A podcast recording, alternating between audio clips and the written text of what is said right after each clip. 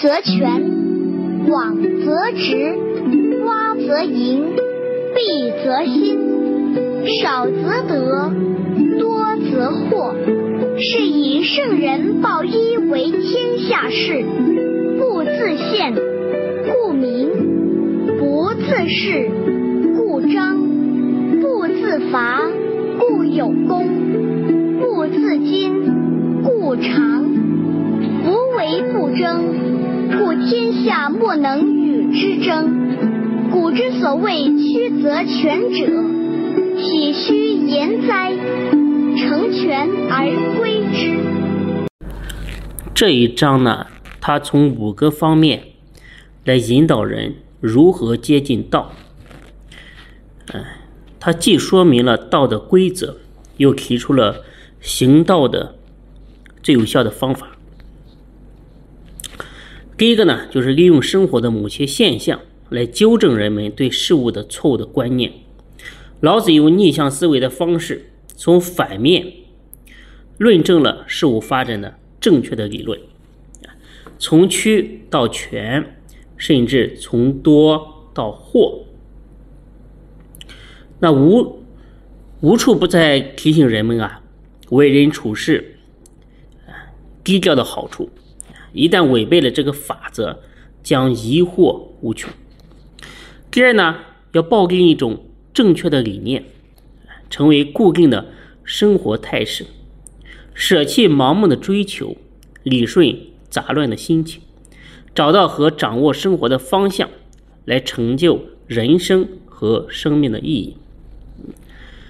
一定要紧抱一念，作为闲暇长期的一个用心的方式，用心的模式，也是定观的最佳的方法。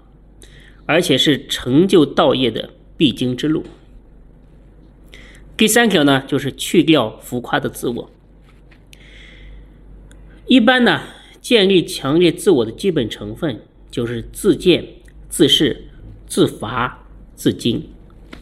啊，人之所以不明，人之所以陷入无明的境界，就是因为有了一个自我的见解在作怪。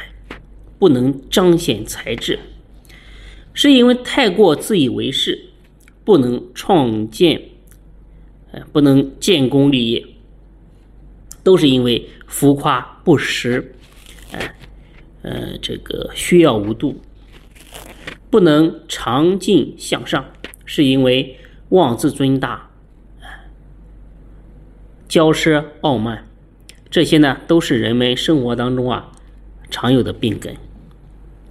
第四条呢，